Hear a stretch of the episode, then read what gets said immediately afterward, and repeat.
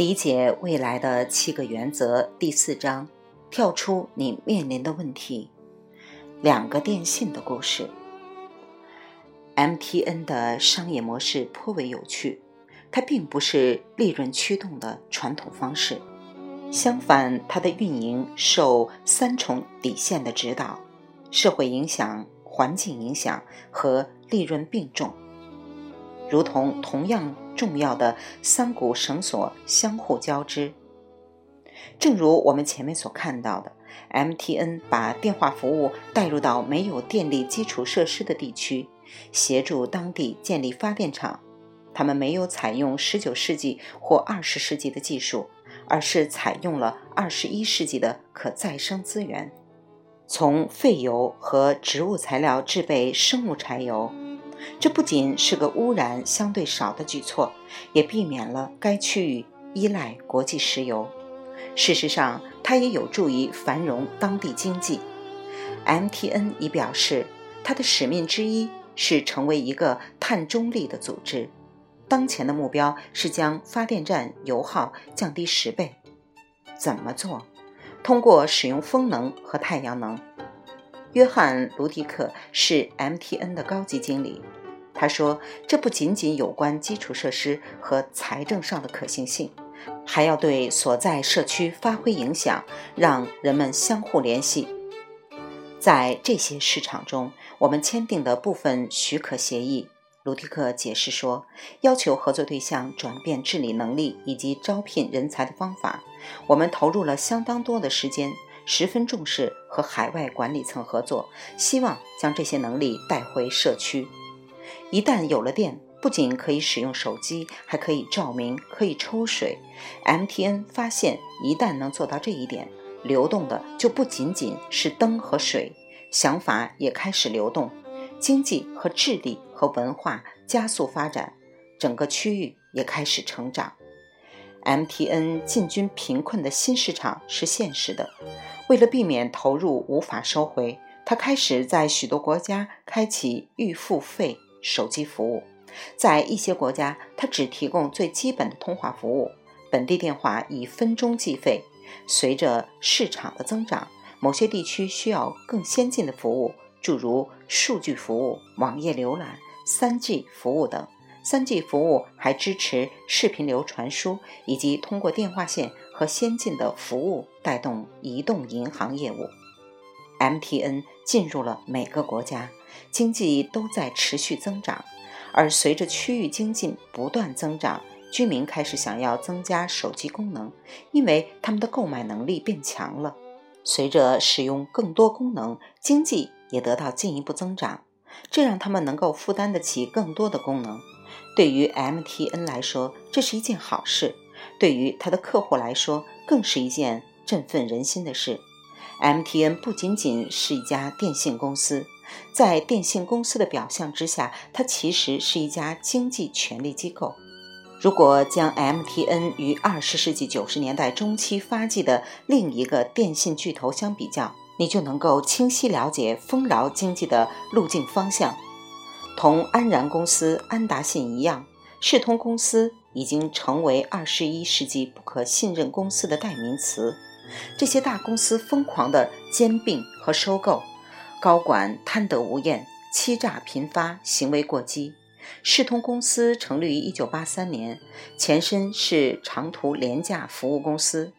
一九九五年，该公司经过一系列雄心勃勃的并购，改名为世通公司。一九九七年，斥资三百七十亿美元并购 MCI 通信，成为当地规模最大的并购案。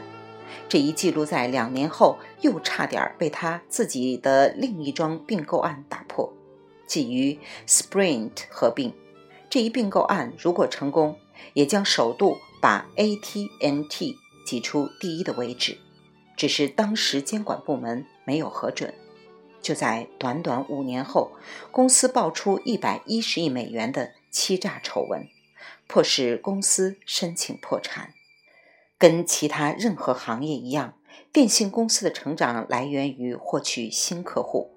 从广义上来讲，新客户有两种来源：一是通过激烈的竞争、兼并和收购，从其他企业争取，甚至通过挑战商业道德和法律界限来获得；二是想办法为客户提供丰富的成长机会。第一种方法反映了稀缺经济模式，第二种则是丰饶经济模式。世通采用了第一种战略，在二十世纪九十年代走向了末路。MTN 采取了第二种经济模式而蓬勃发展。MTN 取得了怎样的成就？该公司业务版图扩大了一倍，在非洲和中东开拓了十几个国家的市场。获得了四千多万客户，要从这些新市场获益，可能还需要一段时间。但是在他所服务的地区，人们的生活已经发生了巨变。卢迪克说，在最初的十三个市场中，我们已经看到了社会和经济影响的增长。移动电信已经对这些人的生活产生了重大影响。MTN。并不是唯一的例子，另一家名为扎银的公司在相同的区域也做了类似的事情，用三大数字化油门和八大途径给顾客带来了利益，并驱动公司成长。Jine 公司的目标是迅速成为全球十大电信公司之一，这一目标正在慢慢实现。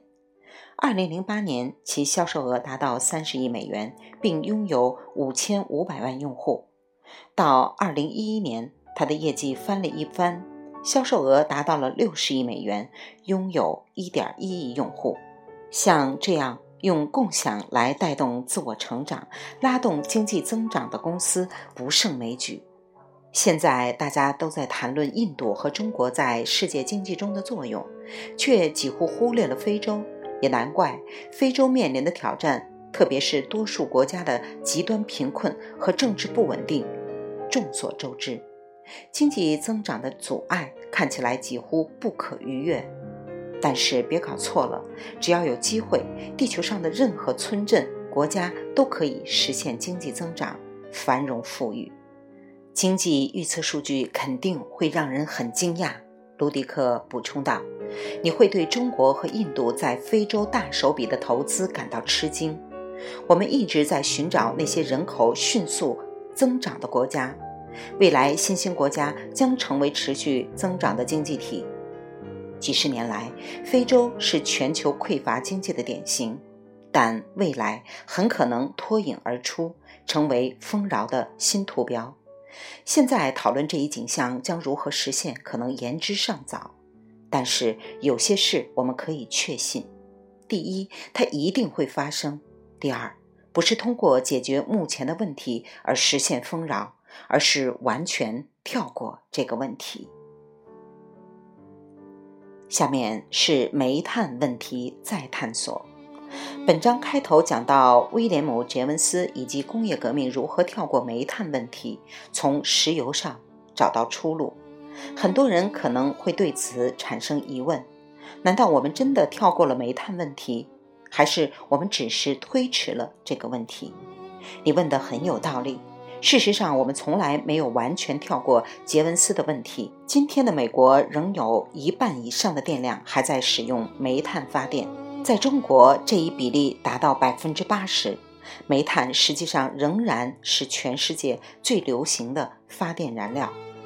大家如果觉得杰文斯的故事听起来很熟悉，是因为在他一个世纪之后，有个名为“罗马俱乐部”团体写了一本《成长的极限》，书中预测我们将在二十年内耗尽石油，最终导致现代生活方式的消亡。当然，这并没有发生。正如我们在第三章看到的，钻井和开采技术日新月异，如燃油喷射技术，使我们能够挑战极限。这是作者没有预见到的。更重要的是，产品智能化、跳跃式的发展将大大提高未来对石油的使用效率。尽管如此，我们不能永远依赖石油和煤炭作为世界首要的动力源。可以说，杰文斯的煤炭问题遗留至今。确切地说，是石化燃料问题。我们现在的工业动力模式是通过提取和燃烧化石燃料产生能源，以煤带动发动机，以石油带动内燃机。如果煤炭是十九世纪的大问题，那么石油就是二十世纪的紧箍咒。但是现在我们生活在二十一世纪，蝴蝶要经过毛毛虫阶段茁壮成长才能破茧而出，但对我们来说，不需要去解决问题，而是要跳过问题。为了做到这一点，需要了解远见力的另一个原则，这是我们下一章要探索的。未完待续，来自青婴儿与子青分享。欢迎订阅收听。